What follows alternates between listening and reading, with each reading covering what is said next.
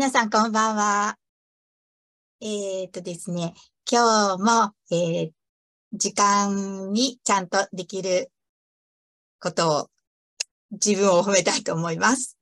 えー、こんばんは。あの、ハッピーチャイルドプロジェクトの岩吉美希です。月曜から金曜日までライブでお休みキッズタイムとして子供に関わる保育士や子育て中の方に役立つ情報や私の日常の出来事などをランダムに、えー、お伝えしていきます。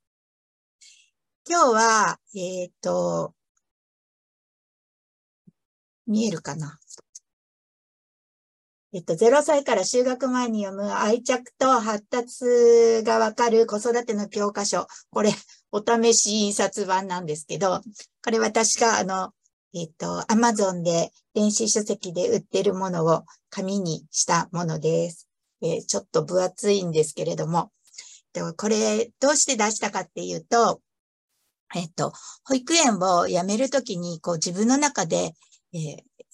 こう決めた気持ちっていうのがあって、で、えー、園長やってると、やっぱりあの、うん、なんだろうな、いろんな困りごと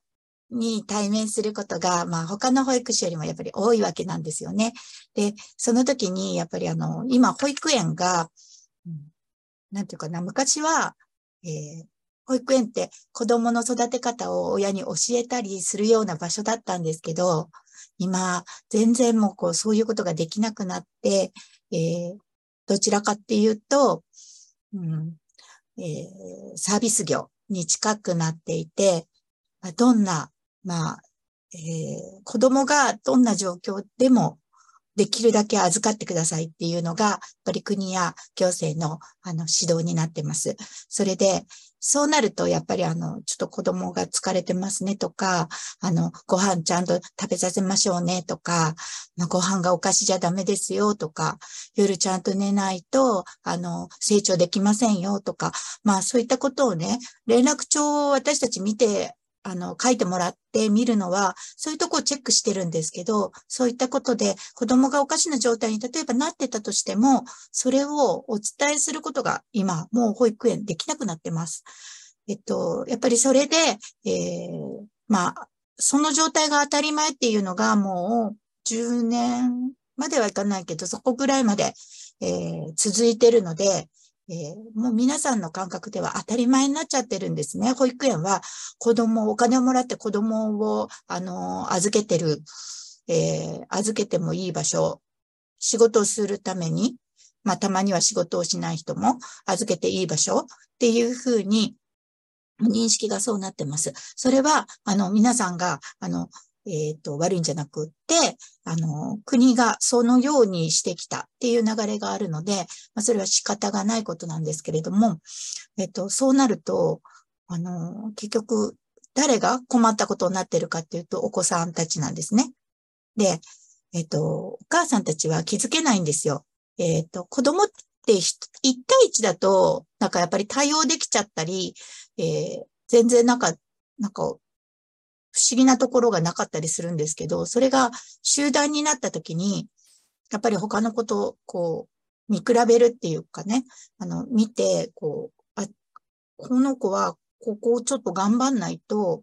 小学校に行ったら困るよねっていうのがよく見えるんですね。それで本当はそこで親に言ってあげたい。だけど、そうするとお仕事を、あの、やっぱり、うん、集中できなくなったりするから、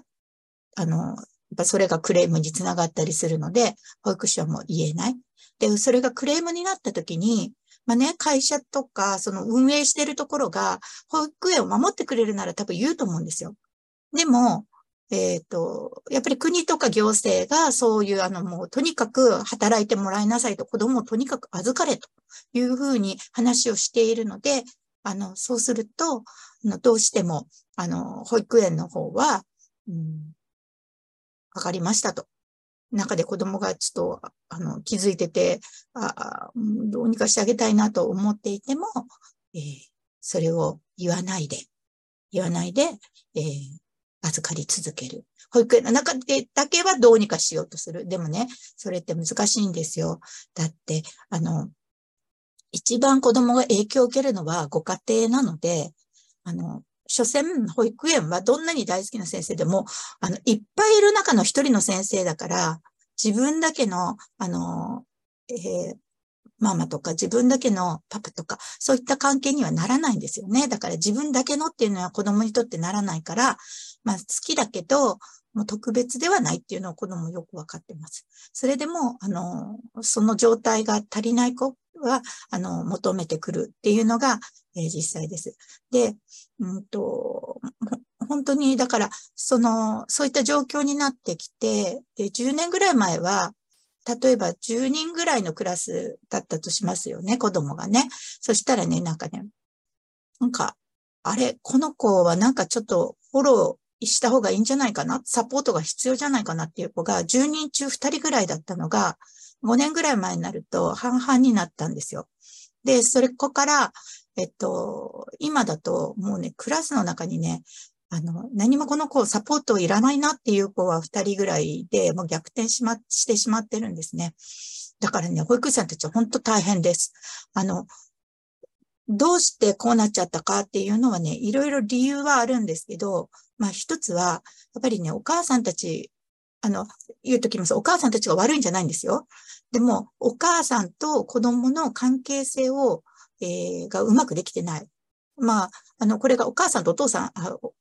お父さんの関係性と子供かもしれないけれども、とにかく家庭の中の何かが壊れちゃってるとか、うまく回ってないっていうところがあって、そうするとね、子供は一番影響を受けやすいところが家庭なので、あのー、おかしくなっちゃうんですよ。子供ってまだ言葉がうまく出せないから、自分のストレスとかフラストレーションをしっかりと、こう、あの、表現できないものだから、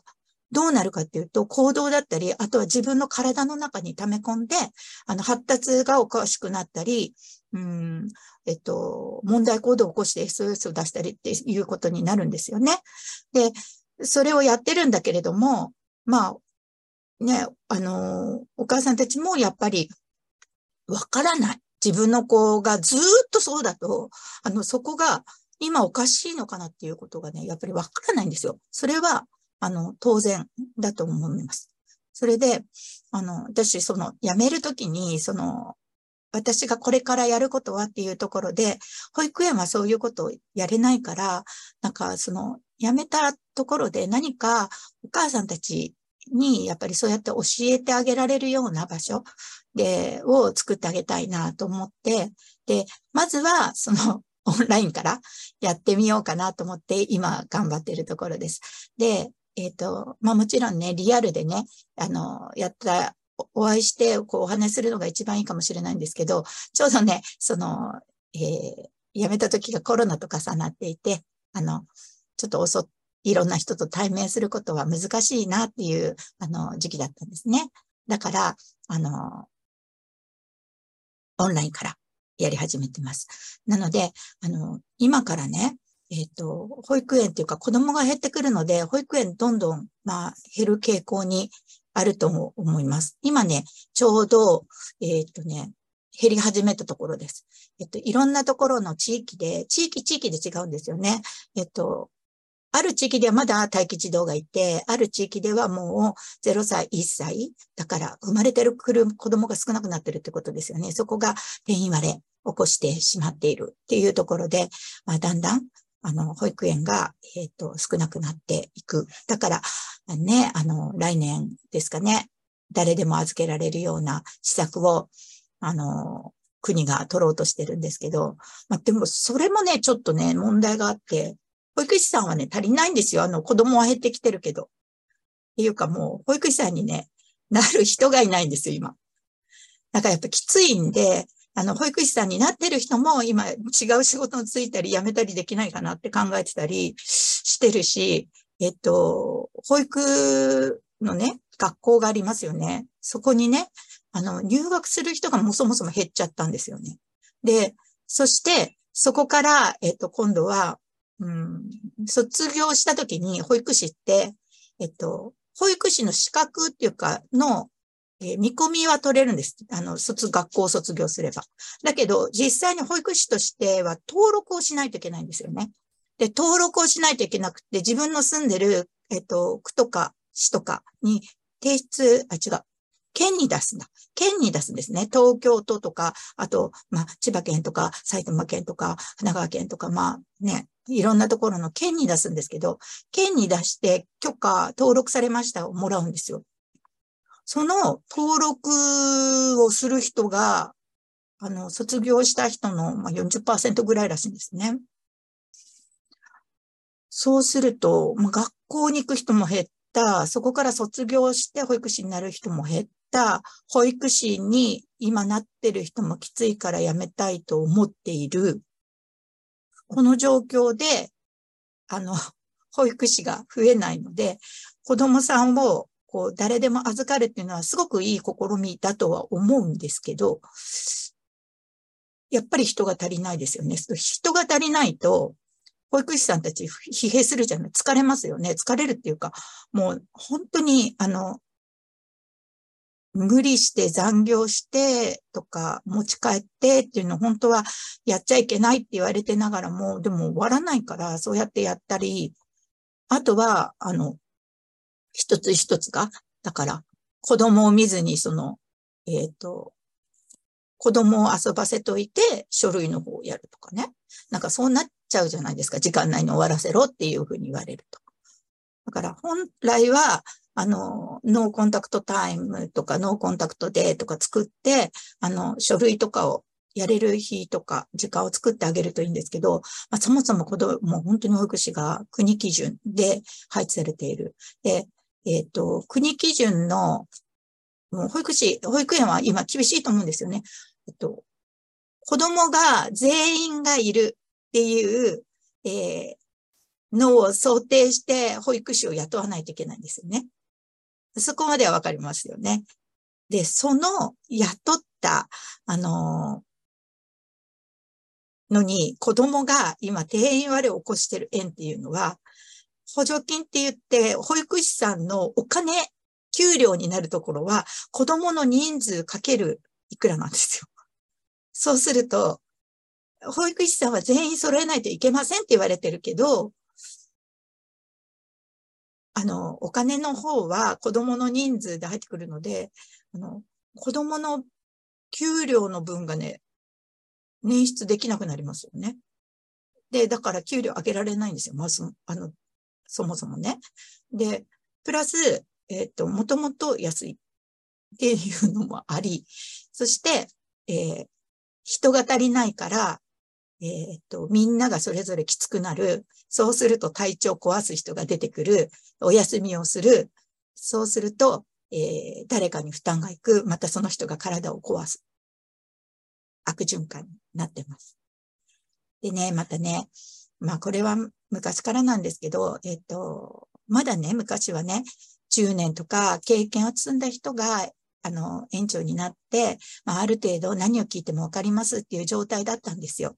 だけど、あの、保育園も国がいっぱい建てなさいって言われた時にいっぱい建ったんで、本当にね、なんかね、2年ぐらいしか保育園に勤めてなくても園長やってる人もいます。で、えっ、と、まあ、すべての会社じゃないんだけれども、上の会社の言うことを聞く人だけが残園長として残っていって、で、本当に子供のためにって思っているような園長先生や保育士が今辞める現状もあります。なんかそう聞くと本当になんかあの子育ての方心配ですよね。だから、その、保育園は、えっと、今までの感覚で使っちゃもうダメなんですよ。で、これからどうやって使うかっていうと、保育園は、えっとね、集団生活を学ぶ場所ね、働いてる間に子供たちは習い事みたいな感じで保育園に行って、集団生活を学ぶ場所。いいんですよ、保育園。あの、対人数が少ないから、あの、子供たち丁寧に見てもらいます。学校とかより全然丁寧です。学校は担任はついてますけど、子供たちの、あの、いろんなプライベートのこととか、すべてのものも、あの、揉め事に先生は首突っ込みません。だけど、保育園はそこまで全部まあね、あの、止められないこともあるかもしれないけど、でも保育園ほど、あの、子供一人一人を見ながら対応してくれるとこはないんですよ。で、そこで、え、集団生活を学べるから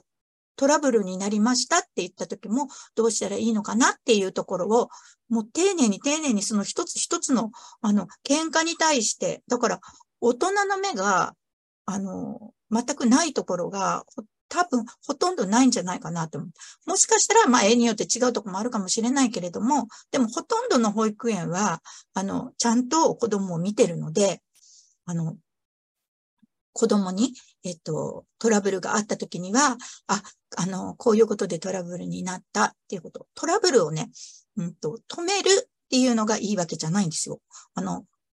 トラブルは子供たちの学びなんです。で、これを、えっ、と、させないで大きくなって小学校とかに行ってトラブルと、もうね、いじめとかに発展しちゃうんですよ。だけど、えっと、保育園の時みたいに、まだね、お互いに、あの、こう、なんていうのかな、未熟な状態でトラブった時に、もう大人が入ってひどいことにならないようにちゃんと見ているところで、あの、解決方法を学ぶと、コミュニケーションが上がる。だから小さい時って、やっぱトラブった方がいいんですね。で、子供たちはそこで学ぶ。で、大人の目があるから、保育園でそれを学ぶこととっても大事。あとは、その、うんと、人のなんかこれはね、なんかま、ま、また国の話に戻っちゃうんですけど、主体性って言われていて、主体性を学べって言われていて、主体性って何かっていうと、なんていうのかな。自分で判断して自分でやれるようにしなさいみたいな感じなんですよ。もうざっくり言うと。で、ざっくり言うとそういう感じだから、やっぱり、あの、ある程度大きくなって、えー、じゃないと善悪の判断ができませんよね。で、善悪の判断をえっと、するために小さい頃から、えっと、自分でやってみた、それはダメって言われた、小さい頃や、あの、自分でやってみた、それはうまくいかなかった。そうやって、で、えー、自分でやってみた、今度はうまくいって褒められた。みたいな感じでトライアンドエラーね、あの、いっぱいしながら成功につなげていくっていうことが、子供たちが最終的に善悪の判断で、ここまでやっていい、ここまではやっていけないって言って、自分の思うように行動ができるっていうところにつながっていくから、あの、好きなことを好きなだけやっても、多分ね、主体性育たないんですよ。で、えっと、それをそのまま放置すると、今度は、うん、人の痛みがわからない子、えっ、ー、と、あとは、その、犯罪とか、そちらの方に、すごいモラルが下がってしまうんですよ。好きなことやっていいっていう。で、実際に小学校でも、その、えっ、ー、と、まあね、えー、自分の普通は授業って受けますよね。で国語とか理科とか算数とか、そこでね、もう好きに、あの、自分の好きなことをやってる、あの、お子さんいるみたいで、で、お子さんが、あの、みんなと一緒のことをやらないといけないよって先生から言われると、いや、今までそんなね、好きなことをやりなさいと教えられたってやっぱり言われちゃうみたいですね。だから、お家でも、まあ、まあ、まあ、保育園がどうだったかわからないんですけど、まあ、保育園でもそうだったとしたら、そういう保育園もあるので、でそうだったとしたら子供は人と合わせること、そして、えっと、全、えっと、周りを見ること、学ばないですよね。それで、その空気が読めないって言われても、それは子供は学ぶ機会を失ってるから、その子供は悪くないですよね。だけど、実際に困るのは子供なんですよね。あの、そうやってみんなと一緒のことができないっていうの。だからね、あの、子供たち、今本当にそこで、まあね、子育てのことをね、親が知ってれば、まあ、保育士さんたちも、あの、ちょっと学んだ方がいい人もたくさんいるので、そういう人もしっかり学んでもらって、で、えー、親も育て方を分かっていれば、えー、子供たちの今の困りごとだいぶ減ってくると思うんです。だからそこを、えっ、ー、と、教えてあげたいのと、だから保育園を集団の、えー、ところに、えっ、ー、と、使っていくっていう意識を変えていくと、これから、あの、子供たち、すごく、あの、生きやすくなってくるんじゃないかなと私は思ってます。えっと、そうですね。だから、うん、まあ、えー、しつけとか、えー、しつけとか、えっ、と、一人一人の子供の性格の方の形成とか、愛着とか、そういったものは、えー、ご家庭でやる。そして集団の、えっ、と、過ごし方、人との関わり方、は保育園でやる。そういったことを分けて考えると、あの、もっと子育てがうまくいくのかなと思います。で、子育ても、うん、これは私だけじゃないと思うんですけど、子育ても一人でするとうまくいきません。なぜかっていうと、先ほどから言ってるように、一人の目は気づかないんですよ。それがいいことか悪いことか。で、うまく、あの、いかないこともどうしてうまくいかないのか、自分の子育てって自分の育ってきたことが常識でベースにあるので、それが例えば間違ってたとしたら、まあそのまま間違いが正しいと思い込んでやっちゃうから、あの、うまくいかないんですね。だから人の目が必要。まあね、あの、本当にあの、おじいちゃんおばあちゃんとかが一緒に住んでれば、あの、なんかこう、あれっていうところもあるかもしれないけど、まあ同じような育ち方をしてると気づかないので、できればね、その、保育園の先生相談したり、まあ、あの、私みたいに、あの、外で、あの、たくさん子育てのことを教えてる人いますので、そういうね、プロフェッショナルの人に、あの、相談してみると、いろいろ解決策があると思いますね。あの、あれって思った時、早ければ早いほど子供たちの、あの、こう、えっ、ー、と、変化する力は強いので、特にね、あの、0歳から3歳までは脳がね、まだね、出来上がってないんですよね。そうするといくらでも変われるので、あの、そういった面では、えっと、どんどん、えっと、気づいたときに、うちの子、どうでしょうかね？っていうところ、まあ、お医者さんとかもありますよね。相談する場所としては。で、やっていくといいなと思います。で、えっと、その思い その思い、また、また元に戻るんですけど、その思いを、えっと、なんか頭の中でぐるぐる、えっと、やっていても人には伝わらないなっていうふうに思ったので、あの、まず勉強して、まず自分の中の今まで学んできたこと、ま、の、えー、とか、整理した思いとか、えっ、と、子育ての仕方とかを、こう70%ぐらいの力で書いたのがこの本です。で、あの、これから、なんかあの、えお休みキッズタイムのところで、まあ、いろいろこういった感じで、まあ、お話をしていくんですけれども、えー、その時に、えー、ネタ切れが起きたら、この本から チョイスしながら、チョイスしながら、この中の内容もお話ししていこうかなと思ってます。で今日はね、えっと、この子育ての教科書をなぜ書いたかっていう話で、あの、言ったんですけど、ちょっと取り留めもない話に行ったかもしれません。すいません。で、えっと、じゃあね、今日は、あの、これでおしまいにしたいと思います。とこのライブと毎月水曜日に子育て情報会を無料で行いますので、お知らせを Facebook のグループと LINE で流します。あの、ぜひご登録をお願いします。でね、あの、そこに、えっ、ー、と、特に子育て情報会の場合は、 Zoom でやりますので、 Zoom のアドレスとかもそちらの方でご連絡したいと思いますので、あの、登録をお願いします。で、この、えっ、ー、と、動画は YouTube にもアップしていきたいと思います。えっ、ー、と、後でまた見てくださる方は、えー、と、概要欄とかコメント欄に、えっ、と、アドレス載せておきますので、ポチッとしてもらうと嬉しいです。えー、それでは今日も頑張ってお話ができました。ね、だんだんお話多分上手になると思っていますので、えー、なんかあの、まあ見せないで聞いてあげてください。はい。それでは皆さん、今日も子供たちを育ててくれてありがとう。ではまた明日。おやすみなさい。